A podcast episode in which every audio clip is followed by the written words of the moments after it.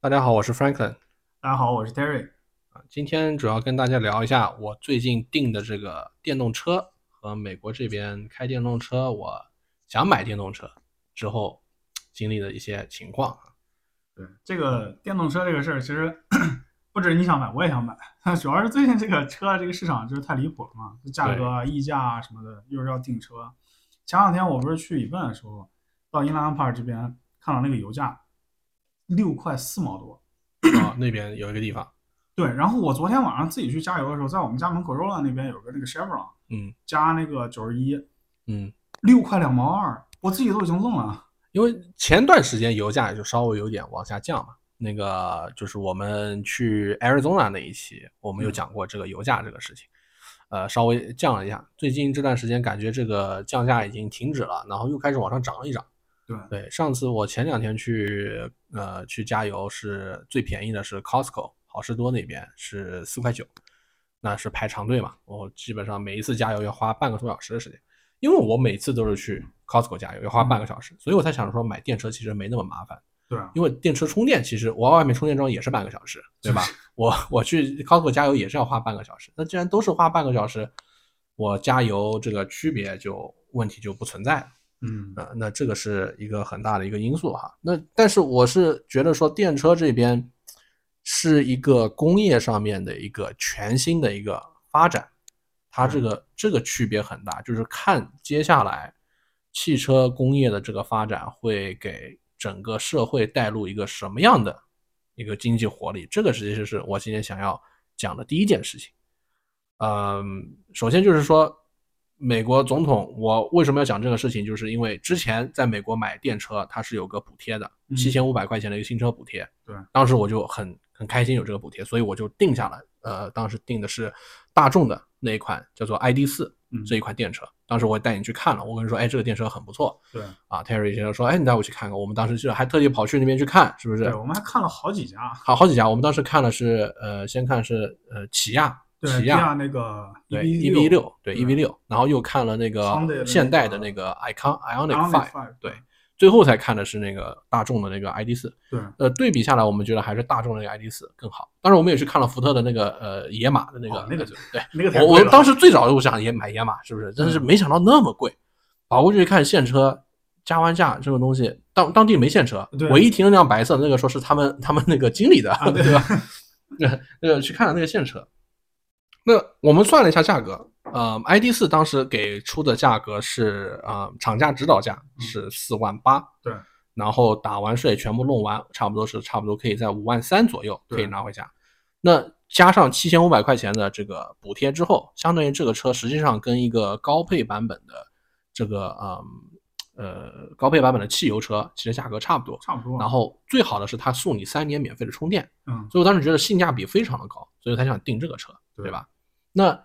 呃，结果后来出了个什么事情呢？出了一个就是拜登的国会通过了一个抑制通胀的一个法案，这个法案里面的一部分就是限制了这个七千五百块钱的这个电车嗯它这个补贴问题，它直接把旧的这个补贴给取消掉了。旧的补贴是建立在就是说，因为你是电车，你是对环境是更友好的一个对对对一个产品，所以它给你这个七千五百块钱补贴对。那现在它就变成说，我不但是为了环境更友好，我要鼓励电动车是在美国生产，嗯，它才给你七千五百块钱，就变成就是说你这个电动车必须要是在美国，目前阶段是在美国组装，你才可以获得这七千五百块钱。那随着时间的推移，一直到二零二九年，你必须连这个电池的原料大部分都是在美国生产的，它才可以给你这七千五百块钱补贴。那当时这个法案通过了之后，我当时已经订了这个大众的车了，呃，他当时要只要交一百块钱押金就可以了。嗯结果大众马上给我发邮件，就是说说因为这个法案通过，但是拜登还没有签署这个法案，所以如果你想要享受这七千五百块钱的话，你必须马上要到店里面来买现车，嗯，就是他加价给你的现车，你才可以拿到这七千五百块钱，不然就没有了。那我后来就说是啊，没有七千五百块钱，当时我就动摇了，我说我不想要这个电车了，对我没有这七千五百块钱，我花五万二买一个这么小的一个 SUV，我觉得没有不划算对划算，没有必要对，我还不如就是我现在这辆这辆那个这辆车我我留着就算了。嗯我没必要去换。那后来大众这边说，呃，我可以升级，从二零二二年升级到二零二三年。二零二三年的这款车呢，是在美国田纳西组装的，就可以享受这七千五百块钱了。嗯，那我说那太好了，那我就定这个二零二三年款的，只不过是在美国组装的。但这个事情就反映了一个问题，结果就是最近的一些时事也是跟这个事情有关。首先一个时事就是韩国总统在纽约就是联合国开会的时候，嗯跟拜登就是想要讨论这个电动车的事情。你还记嗯得我们刚刚说了，我们去看电动车，不是还看了那个起亚对和对现对代嘛？这些都是韩国进口的车。那韩国进口车就变成说，它没有办法享受这个七千五百块钱。但是韩国车目前在美国，它没有办法去做组装电动车的这个这个这个生意，它做不了。其实你你就包括像咱嗯俩之前后面中间不是插进来那个找那个 Chevy 的那个嗯 Blazer，、那个时候就也觉得 Chevy 这个 Blazer 哎也好看啊，对吧但是它也不是在美国本对土组装，它它是是墨墨西西哥哥组装的，它也享受不了这七千五百块对钱啊。对，所以就都很尴尬。这就变成了一个，就是说，你借了这个通胀的法案之后，我们就可以看得到，说美国政策上面它的一些决心了，嗯它就靠政策去引导它的这个产业的升级。对，它就是意思就是说，告诉美国所有的这些啊、呃汽车行业，就是说，你们把厂搬回到这边来生产，我就可以给你这个优惠，你就可以生产更多的电动车。对，那这个实际上是一种倒逼，就是我们再去结合其他方面去看。对，你说中国的电动车发展也是很迅猛的，对，但是至今为止，中国没有一辆电动车是是可以出口在的美国对不可以出口，它出口的国家都不是在美国。嗯，那但是中国本身就是个巨大的一个电动车的市场，呃，所以现在就可以看得到说，现在这个问题就是说，电动车这个行业是以后工业制造上的一个新的一个一个发展的对一个发展目标。就你你包括像就是说你说到之前哈，就是说汽车这个工业一直以来其实是美国的一个支柱产业嘛，是的，就包括它产生的利润啊，其实嗯这些一系列的东西，然后包括它如何说在国际地位上面取得领导这个一个领先的地位。所以美国，我们现在再来看，它下一步的第一步计划肯定是趁着疫情这一波这个经济衰退，要把生产就是说这个制造业拉回国内。嗯那第二就是说电动车一定是个必然趋势。对，现在现在其实说，我那天看了很多研究，现在很好玩。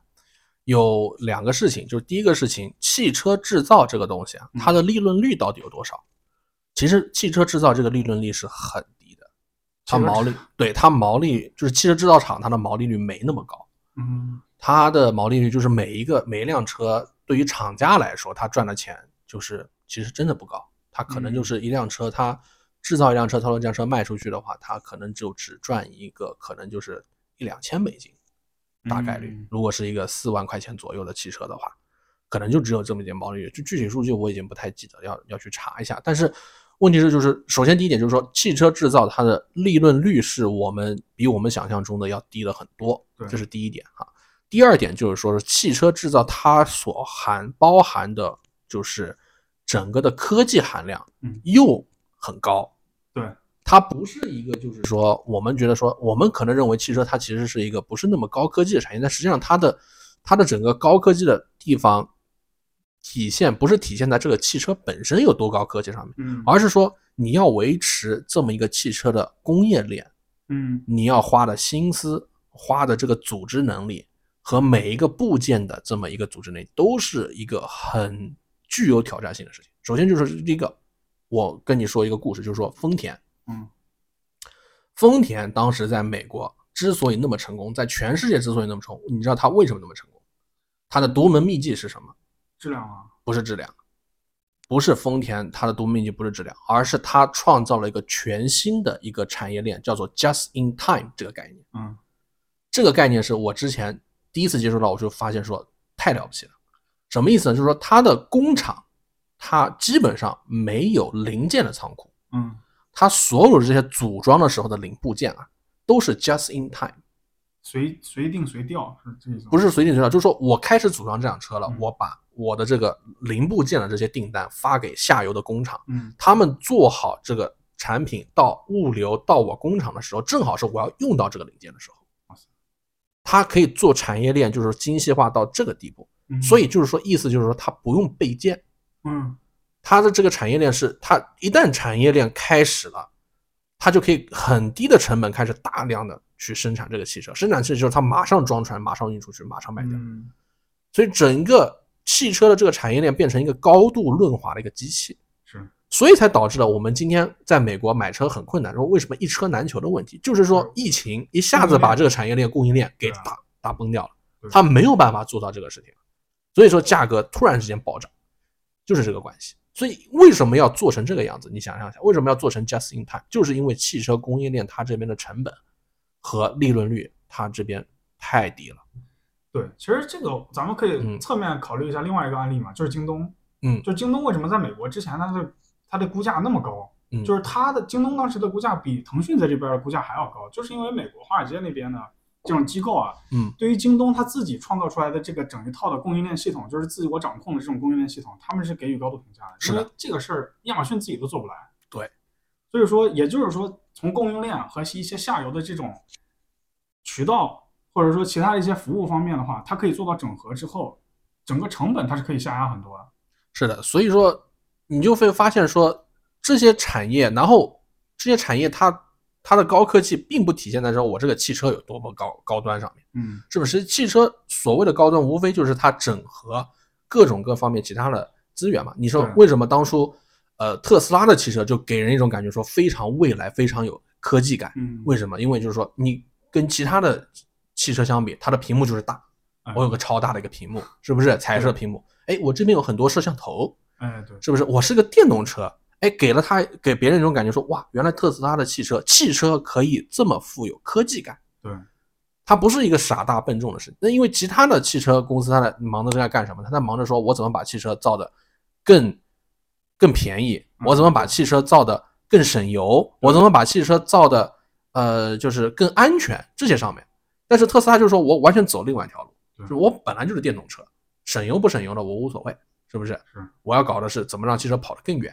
啊，我又怎么让汽车变得更有科技感，大家才会愿意买单。嗯，那有了特斯拉掀起这个风潮之后，我们就发现说，其他的传统车企也在改嘛，嗯是不是？？屏幕也开始做得越来越大，对对吧？它开始给汽车里面加摄像头。我预计未来五年之后没有行车记录仪这个产业了，因为所有的汽车都会带嗯对带摄像头全，自带的对，全都自带了，没必要。这个事情早就应该自带。你像行车记录仪这个事情，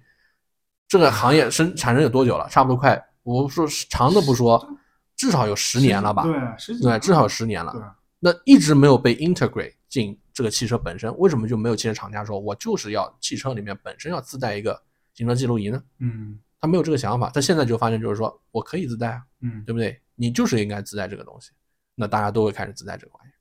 我觉得你像行车记录仪这个事儿，之前也也更像是一个行业内的一套墨守成规的规矩吧。嗯就是说，可能传统造车业，你不管像奔驰、奥迪这些，其实 BBA 他们都有这方面的能力。他们不去做，因为他们就是要节省成本嘛。对，一对是他们节节约省成成本本。第二就是说，其实也是开拓一个，就是说在嗯呃第三方产业没有影响到他们原本利润的情况下，他们也不会想要花大时间去对修花大时改间他们去的修改这这个个科研成本。是的，是的。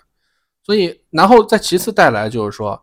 你看，就是说是汽车这个整个工业链，如果待在某个国家的话，嗯这个对，就是说是对这个社会的正外部性是非常高的，是因为它要养大量的工人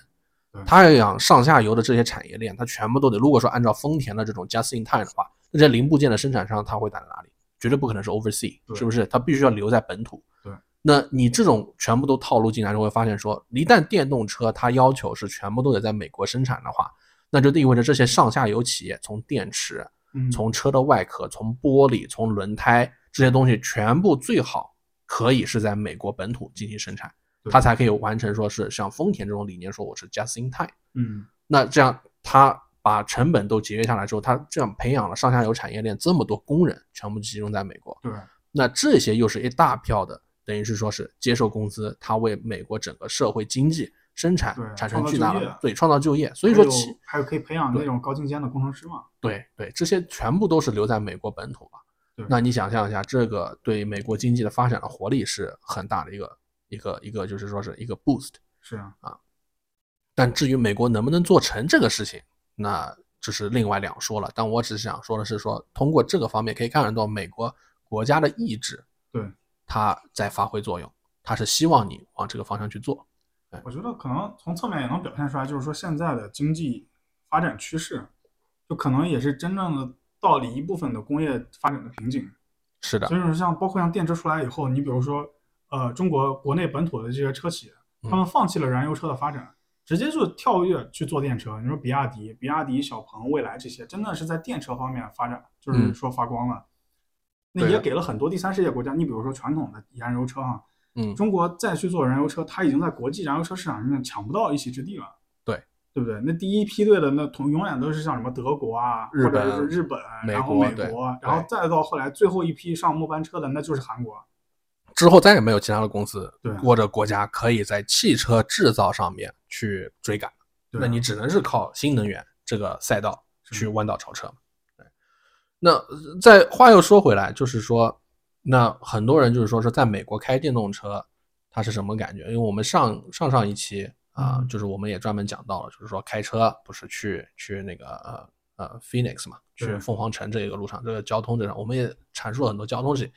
那开电车就又面临着另外一个问题了，就是说你在长途开长途的时候，电车的这个续航问题，这个里程焦虑这个问题，那又是一个带来了一个新的挑战。嗯，而且你要想，这是其实是对于美国来说又是一个全新的一个一个机会窗口。我怎么说呢？就是说 infrastructure 上面，对基础建设上面，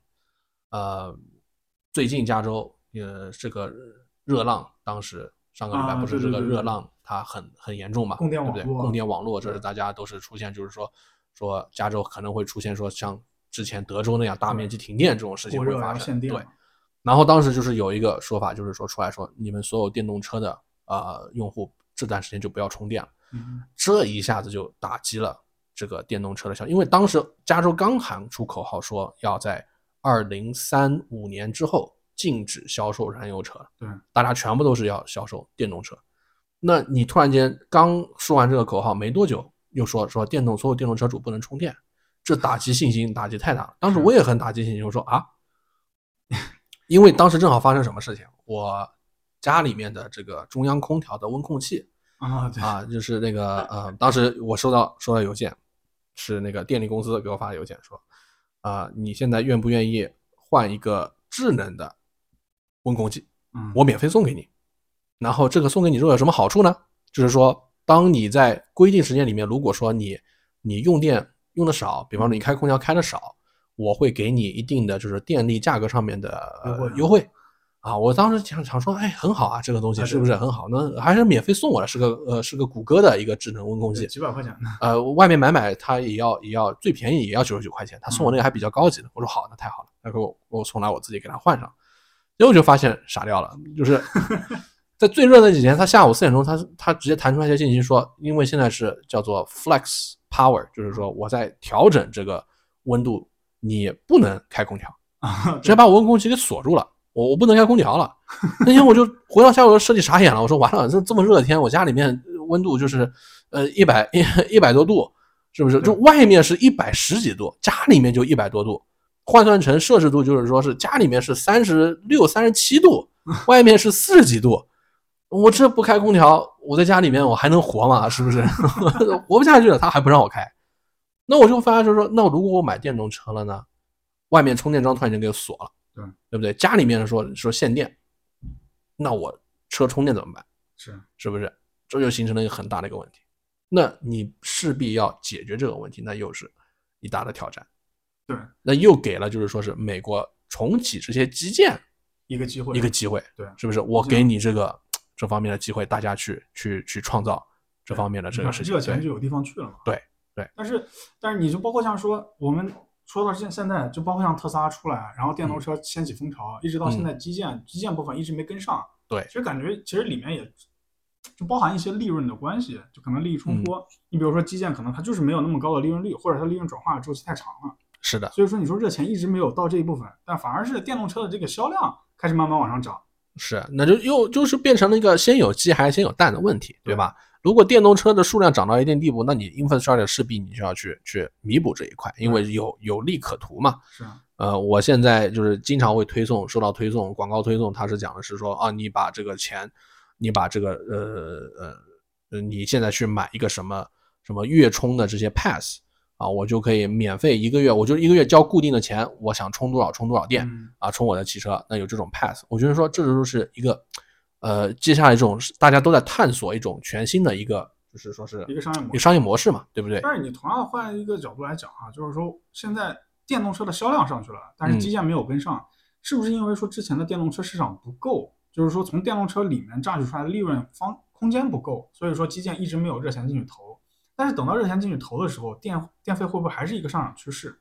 是，这有这就变成了一个，就是说，呃，一个新的问题。之前就有斯坦福的研究员，我看了新闻报道，就是说，如果说加州百分之呃百分之三十的汽车全部换成电动车的话，那现有的这个这个就是电力网络是不行的，嗯，就根本就支撑不跟不住了，上对，跟不上。那它必须要势必进行更新。但是我觉得这是一个漫长过程，我是对此保持非常乐观的态度的。就是说我觉得说倒不至于会出现，就是说说大家都一成不变，是吧？对你像利嗯润空间嘛，要么就是单价，要么就是量嘛。是对是吧的，因为毕竟不管怎么样说，你开电动车的这个花费是比开汽油车是要便宜了很多。是啊，对，那你从这方面节省下来的钱，你势必就是说可以在其他方面去弥补回来。你对整个市场的这个经济哦大循环来讲是一个好事是儿一。个好事儿。但是其实可能我我是觉得，就是说周期估计会比较长一点。你就包嗯括像我自己现在就是我的我的针对电动车的市场的态度，就是说它之后一定是个趋势。但是嗯说因为政府可能之前一直提供这些 incentive，也是为了一个这种电动车燃油车市场转到电动车的一个软着陆嘛。嗯，刚好碰上疫情这一波之后，这没有办法软着陆了，就是是联邦也不能一直在给你 incentive，它这边热对印的热钱太多了。对，就他要控制通胀，这边这种 incentive 砍一砍，那边砍一砍，嗯，就把一得个转换一下目标，对不对？把嗯一个好好的软着陆，现在硬生生感觉要砍成一个硬着陆。对，这个是，这个就是很难受，让人也很难受。然后其次一点就是说是电动车，我觉得是还是电动车的竞争，嗯，是在美国这边是一个很大的问题，就是说我们呃，像中国的这些电动车厂家是叫做我们叫做新能源新势力嘛，对对吧？它就是代表是说传统不是传统车企在做这个事情，是冒出来一批新的呃工业对设计制造一一整批局外人在做这个事情，把这个事情给做起来。对，那这个就是带来了一个我觉得是非常良好的一个竞争的体系。对，但在美国这边，除了我们看到的特斯拉，呃，还有另外一家公司比较有名的叫 Rivian，对对吧？这两家推出了量产型的汽车以外，其他的我是没有看到什么新的。就是新兴公司在做这个事情，嗯对没有出现说像中国这种什么小鹏啊、啊，未来蔚来啊，这种这种规模级的公司，到目前为止，除只有特斯拉和 Rivian 这两家。对，然后其他的什么其他还是 B B W 嘛，奔驰、宝呃马、啊奥奔迪奔驰、宝马、奥迪，然像后大众啊、起起亚亚这些传统车企在做这个事情。那我就就给我这种感觉，就是说，呃，你并没有创造一个全新的这么一个一个生意模式，因为对他们来讲说，OK，他们可能说并不在意的是说我把生产链挪到挪回美国这边来。对，。他可能他们的思路反而是说是我怎么去游说国会，让他们 开放这个口子，我可以不用把我的生产链挪回美国这边对，那这就变成了一个就是说是说你怎么去去跟跟呃美国这边叫做特殊利益 （special interest） 嗯去搏斗的这么一个关系了。对那如果我没有办法去培养一些新的 special interest，像我说给那种新的这种呃汽车供应链，我再培养出来一个特斯拉这种情况对出现的话，那怎么办呢？而且特斯拉的发展过于迅猛了，是一下子把这些小的这些企业的生存空间给打死了。对，所以对我我我的看法也是这样，就是我是觉得美国热钱有没有，一定是有，对有很多。就是特斯拉它的迅猛发展其实就是一个特例，就是说对热钱有，但是它没有投资标的。对，嗯然后这个整个一个市场呢，也没有培养出来更多的创新的机会，就是给新的新小型企业的这种创新机会。所以说钱一下涌到特斯拉这边，特斯拉立马成了这个行业的龙头老大。是啊，那紧接着就是传统车企跟上，那嗯传统车企一跟上，你现在算一算，做电车的车企，我们盘算盘算也差不多有十家了，等于说这个赛道的竞争关系也快趋近于饱和了。对，是的，你你现在你现在你是说呃，特斯拉当初做电动车，它打的噱头是说是我做呃自动驾驶，对，对不对？那呃，那其他的这些公司，你说它打什么噱头呢？嗯，你如果一个新兴的公司，我出来我要做电动车，我有什么？就是像美国投资说的说，我要讲一个呃，I will tell a story，我要讲一个对故事。它能讲什么故事呢？对啊，特斯拉的这个自动驾驶，我觉得这个故事已经吹讲到爆天花讲板了，已经已经不是说是讲到天花板，现在就是没人信它这个故事了。对，你你现在购买特斯拉的用户，他真的会相信说自动驾驶这个东西吗？嗯我觉得现在很够呛了很够呛啊了。就是对你现在真的购去购买特斯拉的这些用户，他可能相信的不是自动驾驶，而是看中的是说是这个是是个电动车，对，它便宜，是不是？虽然价格卖的比汽油车，但是我减掉长期了啊对长期算下来价格，可能是跟汽油车比，先比汽油车还便宜。我的一个朋友买了特斯拉，跟我说他每天也是开车距离上班距离跟我差不多，他每每周的这个汽车的这个充电的费用才五块钱。可能现在通胀可能涨到十块钱，嗯，但是跟我相比说，我每个每个礼拜要加五十块钱的汽油的这个人来说，那是是是是对不对？对，这是这差差啊差别太多。对，然后再加上我我汽油汽油车，我时不时的我还得去做保养，，对不啊对？？这保养价钱可不不便宜啊，对不对？上一次我最近我才做一次保养，一百九十块钱，只是换了个机油，换了个 filter，呃，轮胎对调了一下，然后公司那边说说我现在需要一个新的轮胎了，但我说我这辆车很快就要卖了，我不想换新的轮胎。他说嗯那没关系，可以。我说 OK 好，他就不没有给我换。如果我是说换了个轮胎，那这个是至少一千吧，对对吧？？差不多，那是对电动车来讲的话，它 weakest link 最弱的那一环可能就是轮胎。对那轮胎可能是三年才换一次，对不对？它又不是年年都换，是啊对吧？那这个事情就是另外另外一回事。而且就是汽车电动车，他们有这种叫做能源回收嘛，可能他们嗯的刹车都换的都 没有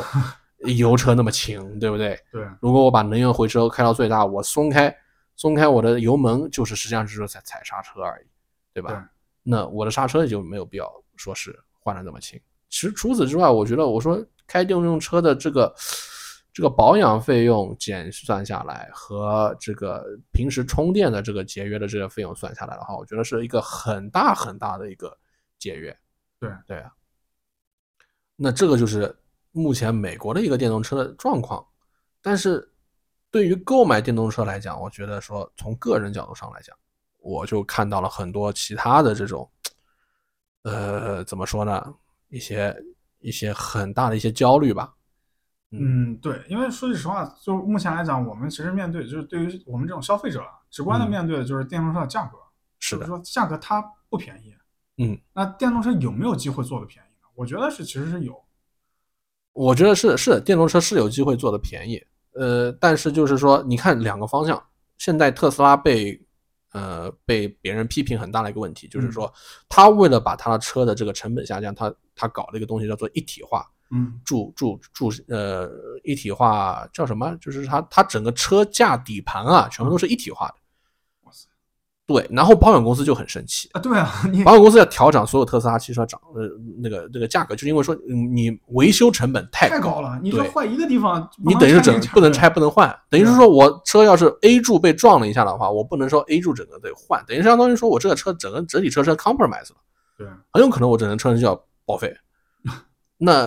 保险公司就不愿意去说是要调高所有特斯拉汽车的这个价格。但是特斯拉为什么这么干呢？说我为了把汽车成本降低，我可以卖得更便宜啊！嗯我不这么搞的话，我这些电池、这些东西、这些空间都我塞不进去，我怎么办？是不是？对。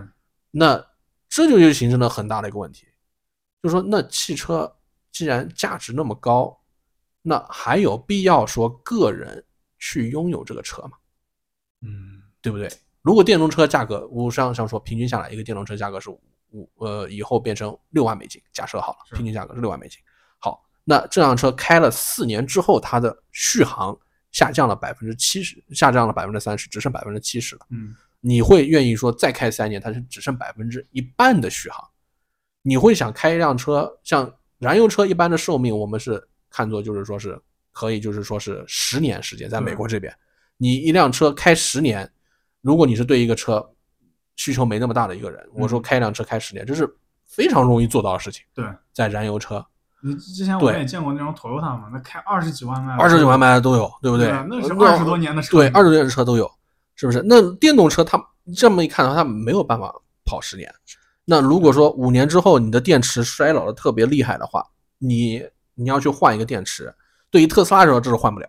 它的电池是住在车车体里面的，你得重新换一辆车。等你成换辆车。那我这边定的大众它其实还是能换，因为它电池只是在在在前前机箱盖下面，嗯，所以说可能换电池的这个事情没有那么的昂贵麻烦和昂贵，没准是可以。那这是一种，也是一种方式，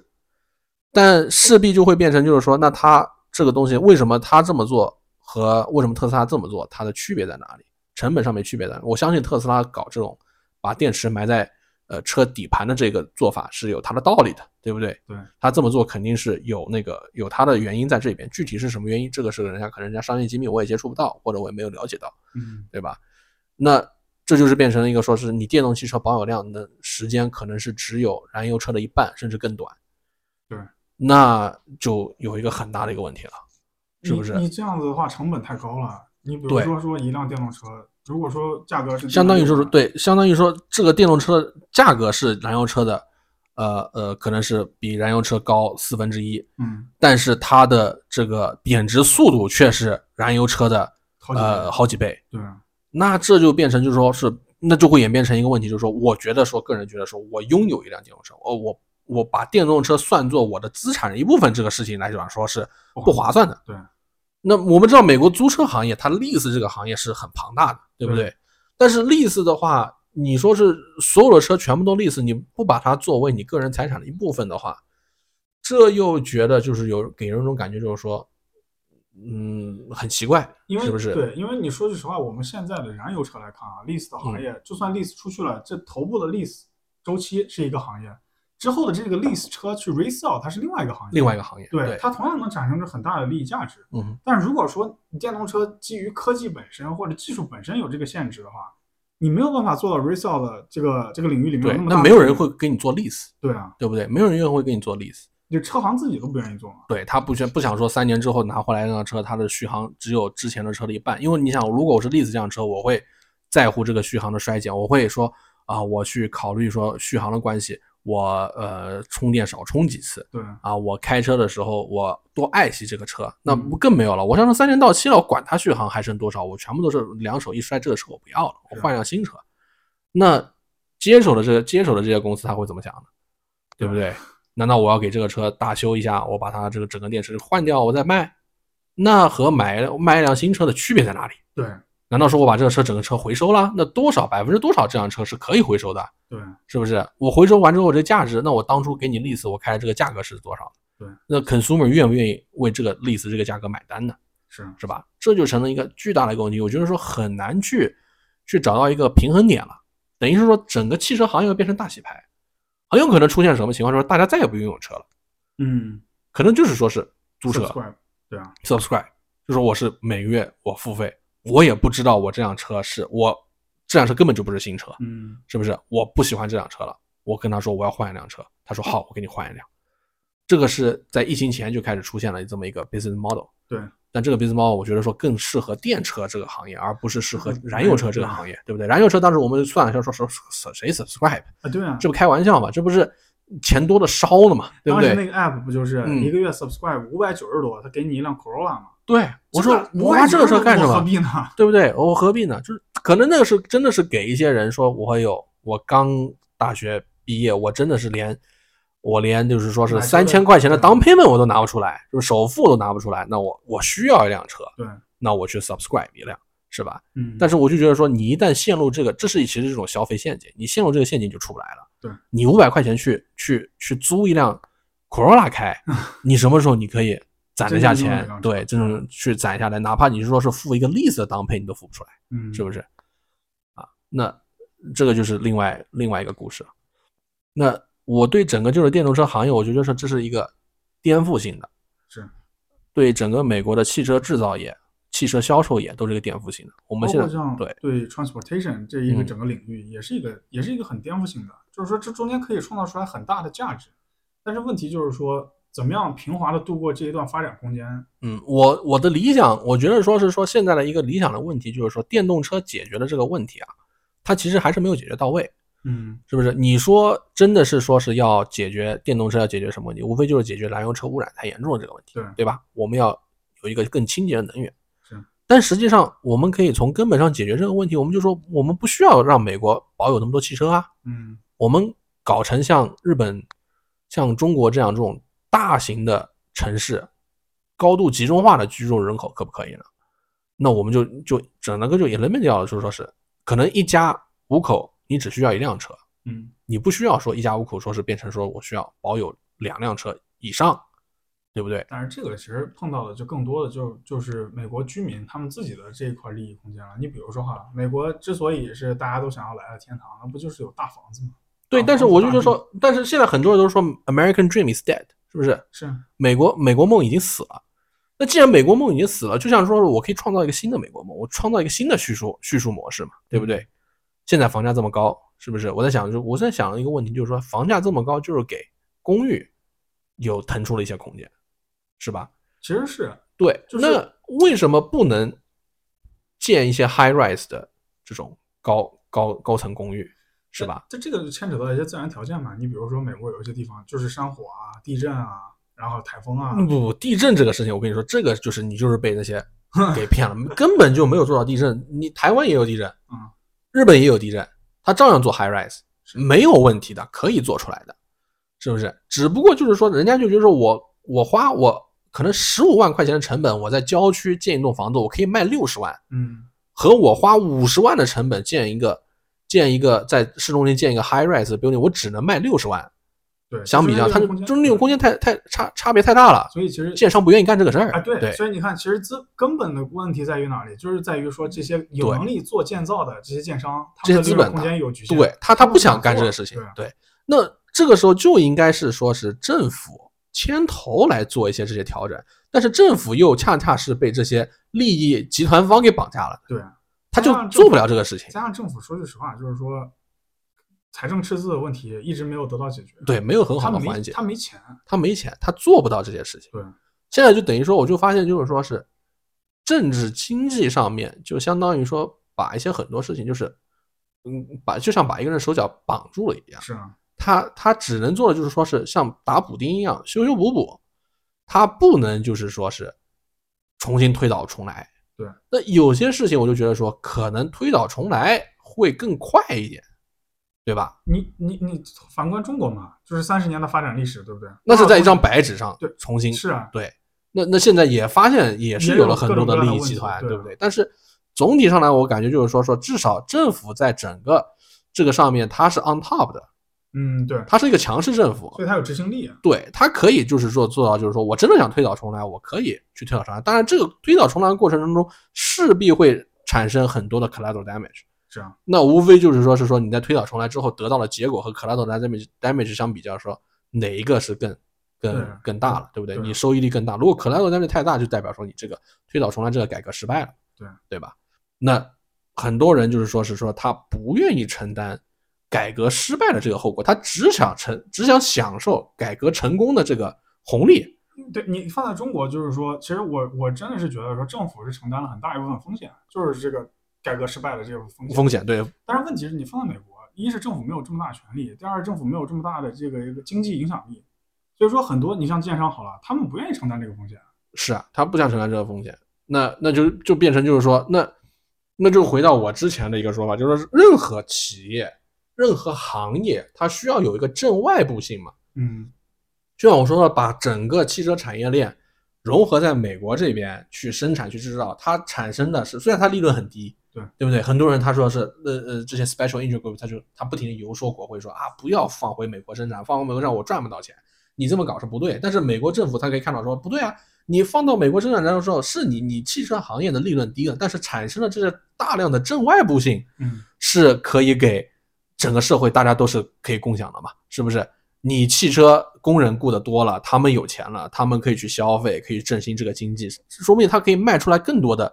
呃，呃可以买更多你的产品呢，是不是？你看啊，就是我的眼光是很局限的，就是尤其是我在政治上一直一窍不通的时候。啊嗯但是你光说到这个，就是我最我最先能想到的就是说，一是美国，你比如说这个总统他的任期就四年，是对不对？嗯他做不了么。什么事情，还有一个就是说，你这些大的集团利益集团，你再去游说国会或者游说就是这种选举人的时候，嗯，总有那么一个人会被他说动啊。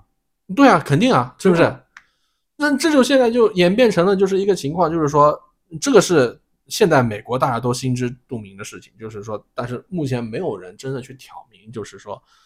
美国它是也是实际上已经陷入到了一个寡头经济、寡头政治的一个情况对，就是少部分的这些有钱人他掌握了大部分的政治和经济资源是。你大部分的民众他没有办法去发表去发声，但是但是因为美国它毕竟底蕴存在，就是说哪怕就是说这个政府是被 special interest 绑架了，嗯，下面人民生活水平还是很好的。是，只不过我们看到就是说是说我们看到的情况就是说你的上生活你的上升空间减少了，因你为的生活水准在缓慢的下下降。降。对，但是你你啊包括像说人民生活水平、基础水平这一块儿，其实对于经济寡头或者说这种财团来说，嗯，他们也是有这部分需要的，就是某一种程度上面，人民的生活利益和他的一部分利益是相关的嘛，是啊，是啊，对啊所。以说他会允许这种情况。一那他就也就是说，他会一部分情况下他会让让步嘛，他会让步嘛对。这关键点就是说他愿不愿意让步的问题。那现在就是我觉得说很大的一个问题就是说，我、如果这些寡头开始，因为寡头你要记住，就是说他不是一两个人对在做这个决定，不是因为一两个人的意志而让寡头们去改变，嗯，这个就是《资本论》嘛。对对你对，你你，他他一旦成为寡头，他实际上是被资本绑架了。他嗯没有说是说，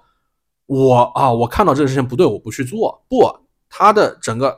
整个整个体制在绑架他去做这个事情。对，因为为什么？你这个寡头他是他是，比方说苹果 CEO 好了，就是说说说我知道，我把 iPhone，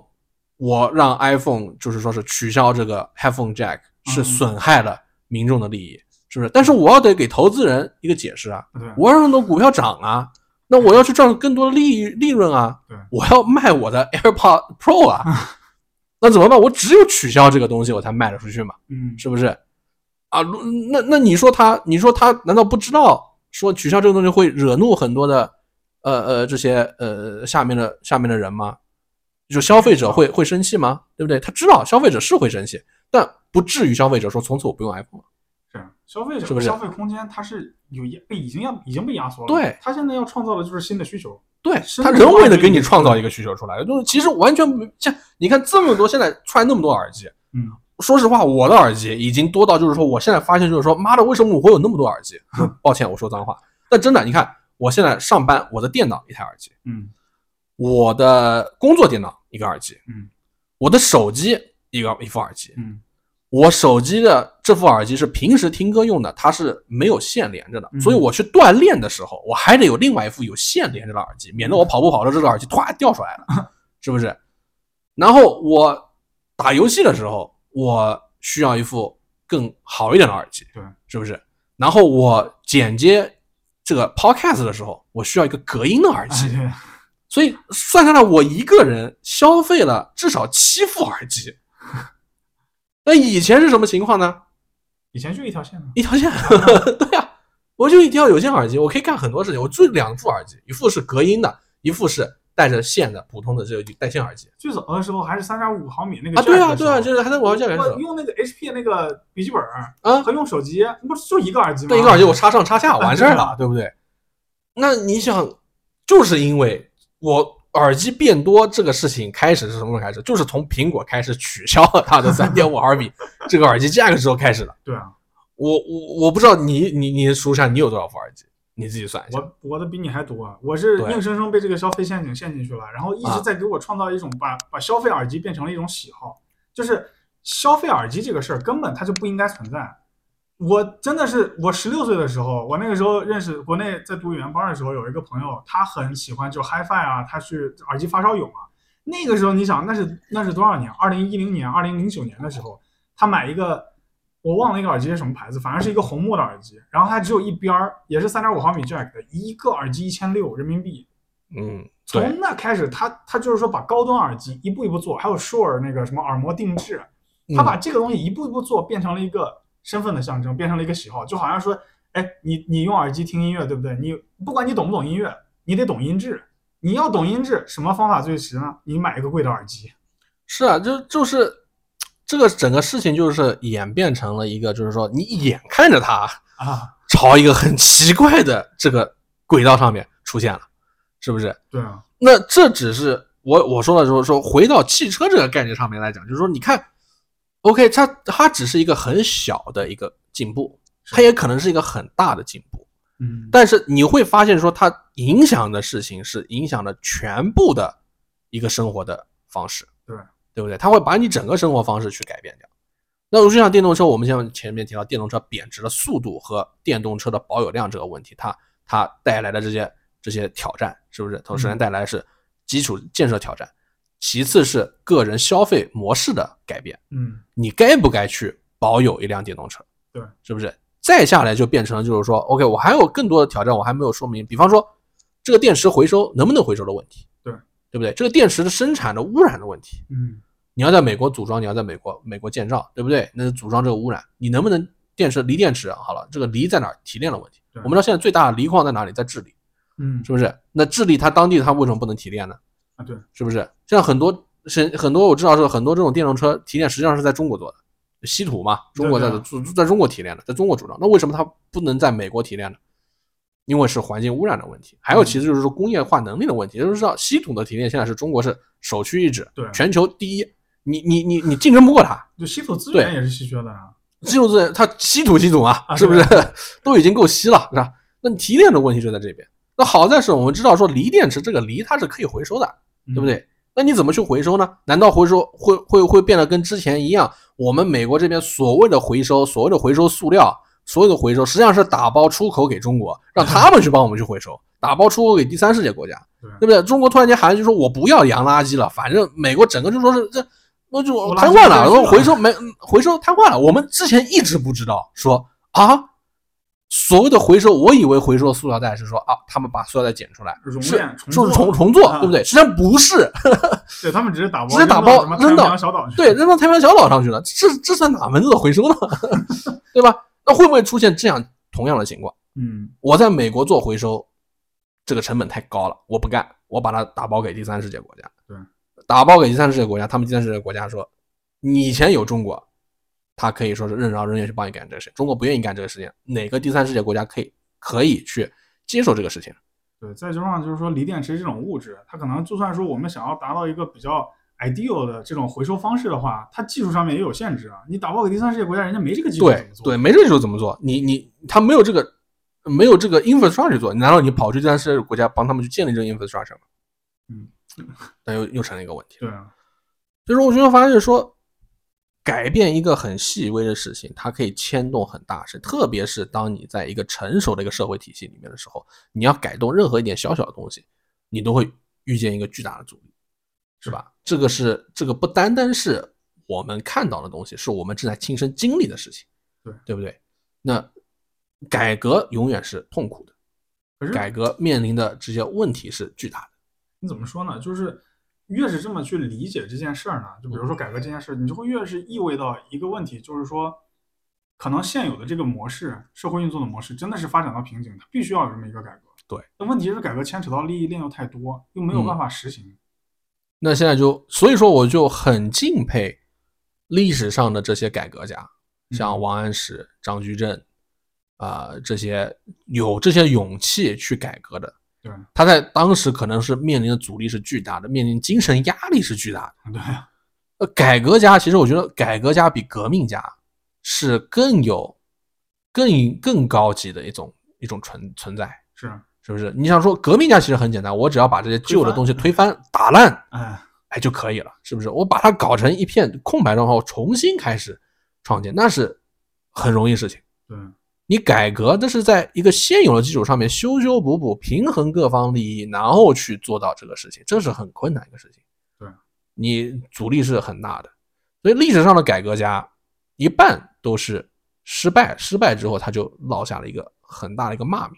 对吧？嗯，成功的改革家是千古留名的，对，因为太少了，就这么几个。你看奥巴马不就是？对，之前就是那几任被吹的最好的一个美国总统，嗯人家呢，人家干了两两个 term 之后，这不是也是一放手拉倒了，不玩了。我改革干到一半，我不干了。然后人家不是现在去写书、去演讲，就我我我是我，所以我是说，上一个成功的改革家是死美国成功的改革政治家是死在任上的，嗯，是谁？罗罗斯福小罗斯福对，他死在任上了，而且他是经历了一个就是前所未有的一个情况，他成功了。后来下一个的改革家，一个是被枪杀了嗯啊，肯尼迪，还有一个是呃被赶下台了，成功的是里根，嗯，现在也在拼命的骂他，是不是？ 说里根他的这个改革是有问题的啊，他创造了现在很多美国的不公都是从里根开始，左派把里根骂得最惨，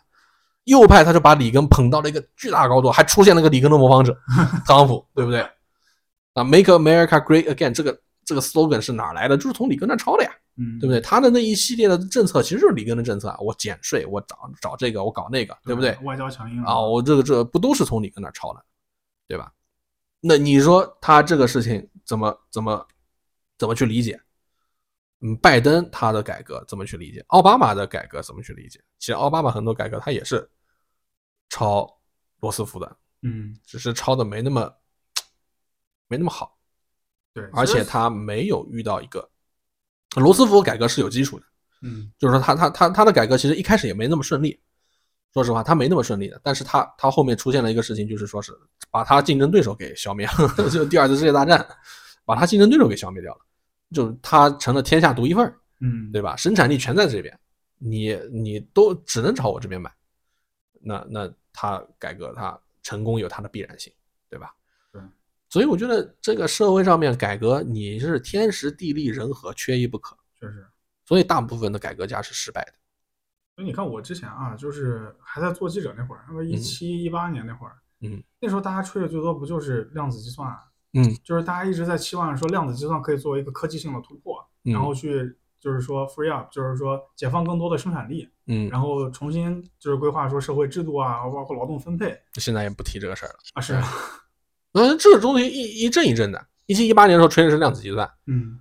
二一九二零年的时候吹的是什么？是二一年，一直吹二一年 Metaverse 啊元宇宇宙，对不对？现在有人还吹元宇宙吗？没人吹了。对啊是不是嗯？Facebook Meta- Meta 对自己都 Meta 自己都都已经半死不都活半死不活了，没人吹这。那下一个吹的风潮，现在吹的就是说是，Web 三点零嘛，啊 Web 三点零，然后还吹的就是电电动车嘛，对不对？对啊电动车现在是吹的是，你别看吹的多高了，这这已经是高到就是说是成了就是说是以后未来发展的一个大的一个趋势，而且这个是就是你 Metaverse 也好，你量子计算也好，毕竟跟普通人关系不大对。但电动车真的是跟普通人关系是很大的，你是我都感受到了电动车的压迫，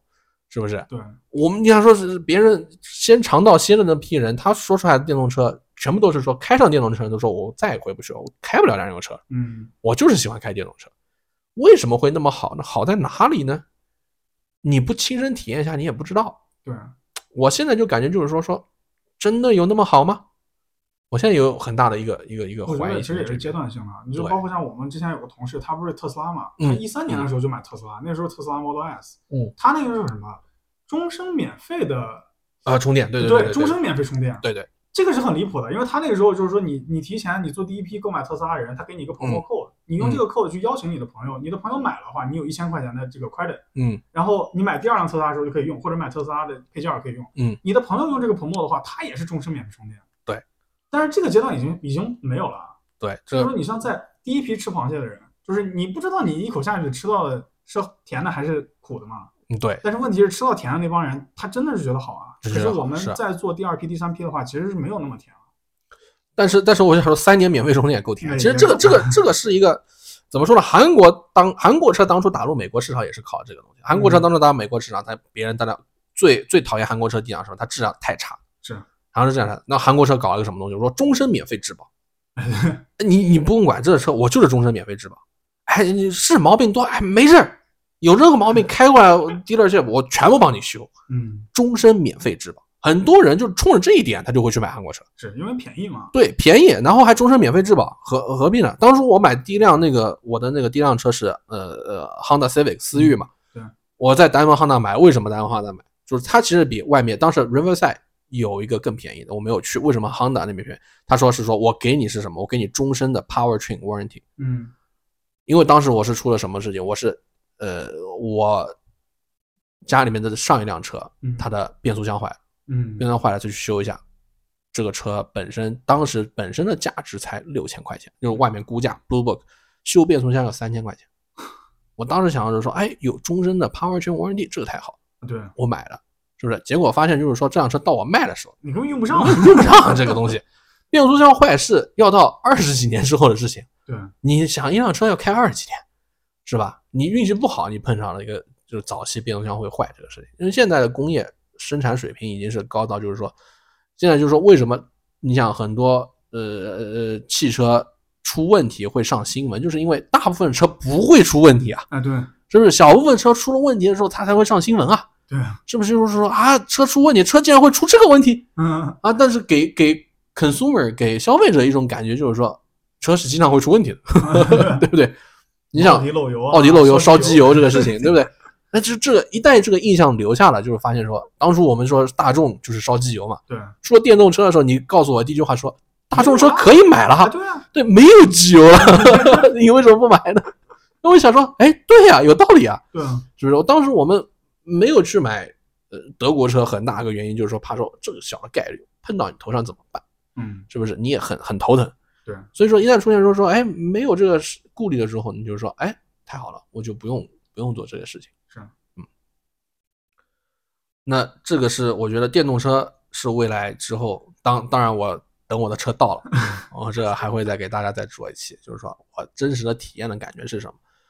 嗯，你的电动车到底是大家用了之后，每个人的体验我相信是会不一样的，啊因为每个人情况不一样。那至于你什么时候可以用上电动车，这不知道了。我现在对电动车的，我对电动车的想法还没有那么坚定呢。我就嗯只是觉得说，确实，你包括像这个油价，嗯之前油价刚下调那一波的时候，我看新闻嘛，那个嗯 Fortune 上面有，当时有一篇新闻报道，就是有一篇 opinion，嗯，它讲的就是说现在只是小幅度往下跌，嗯到年底的时候油价还会往上涨。就现在看人家对嗯说，确实是挺准的。对，确实挺准。你但看是现在又同开样始涨，同样就是说明另外一个问题，就是说油价、原油这个市场，或者说这个 commodity，它的未来市场走向可不可以被预测，或者说可不可以被操纵？它现在已经是在被操纵的状对态嘛了。对啊，你 OPEC 为什么会有 OPEC 这个东西，就是在操纵原油嘛，对不对？你你的价格涨的时候，他们就说，那我们我们大家这个多多生产一点啊，我们把价格稍微压一压。等价格跌的时候，我们大家少生产一点，把这个价格抬一抬，永远保持在一个就是说一个他们可以赚高额利润的这么一个对啊状态。那你现在的话，就现在就问题就是说，现在很大的一个问题是，第一，美国它不是 OPEC 成员，嗯，你美国当时有一段时间，我们讲当时有一段低油价的时间是什么时候？是一六一七年、一八年的时候，对不是油价很低嘛？对为什么油价很低？因为当时美国成了，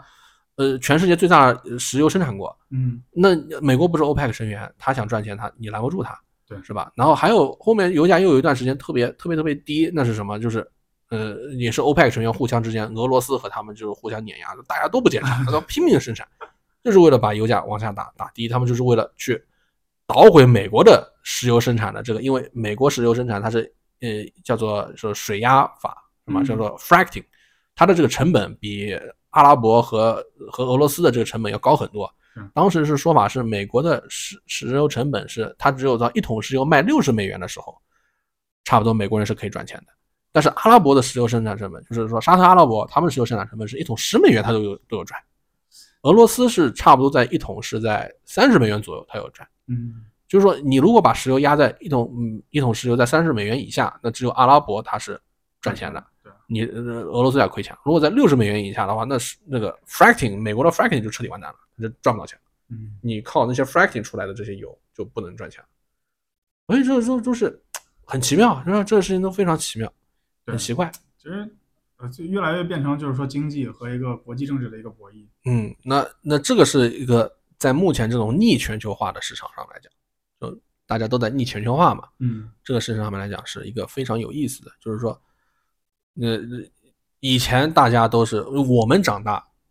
接受的教育是，就是接受的思想是，市场是自由的，嗯，你能成功是因为你的产品好，因为你的服务好，你成功了。但现在看来不是的，这个市场它不是说是那么自由的，对，它很有可能是某些因素在影响到里面，对对吧？政治因素、地缘政治因素，它影响到这边比较多，那就变成了就是说，甚至在美国，我们都得要看政策吃饭，嗯，我们的投资项目得跟着政策走。对，你看上一次我跟你说的，前两天我跟你说的，说我想投资一个公司是，啊、机器人，它一个叫做万用机器人，嗯，那不是那那个公司，它那个公司我给你推荐的公司和另外一家公司不一样的地方，是因为我推荐这家公司，他说他号称他不用编程，呃，这就是我们说这两家公司，一个是说是号称说他不用编程，嗯，一个是他是说专精在那个是什么是呃餐厅行业，就是嗯可以做帮你做咖啡、做奶茶这个东西，它它也是需要编程的是。啊但我觉得那个那个，我说说它是号称说不用编程的那家公司，我觉得它也是吹牛，怎么可能有机械手也不用编程而已？对，只有可能它编程的门槛比较低，是不是？对，我看到他说法是说你只要给他一些一部分的指令，他就可它以用 AI 嘛，对类似于，就是说 AI 还是 AI 大数据，对但是因为就是做机器手那家公司，我之前一七年的时候，其实在阿纳哈姆那边就见过，然后我进去参观过他们的整个操作，嗯嗯他们就是一个中控平台，然后那一家店整个只有一个人上班，他就是对开开启中控平台，然后输入指令，然后剩下的都是机械手在操作。对，所以这样子来看的话，你比如说我，我第一个能想到就是像麦当劳，就是这种说口味啊什么的、原材料什么的，全部都标准化的对这种这种快快快餐餐店对它可以实际上有一个很好的应用。嗯但是问题就是说到现在也有五年了嘛，我们嗯，没有看到它真正的就是说发光发热。因为嗯快餐行业它的利润率本来就低，对然后其次它的员工的雇员的这个成本也很低。对，一般来讲，你说在麦当劳打工的都是什么？是 part time 嗯对，啊？你说这种人员工成本，它本身就是一个非常低的员工成本。嗯你没必要，大家都是拿 minimum wage，对吧？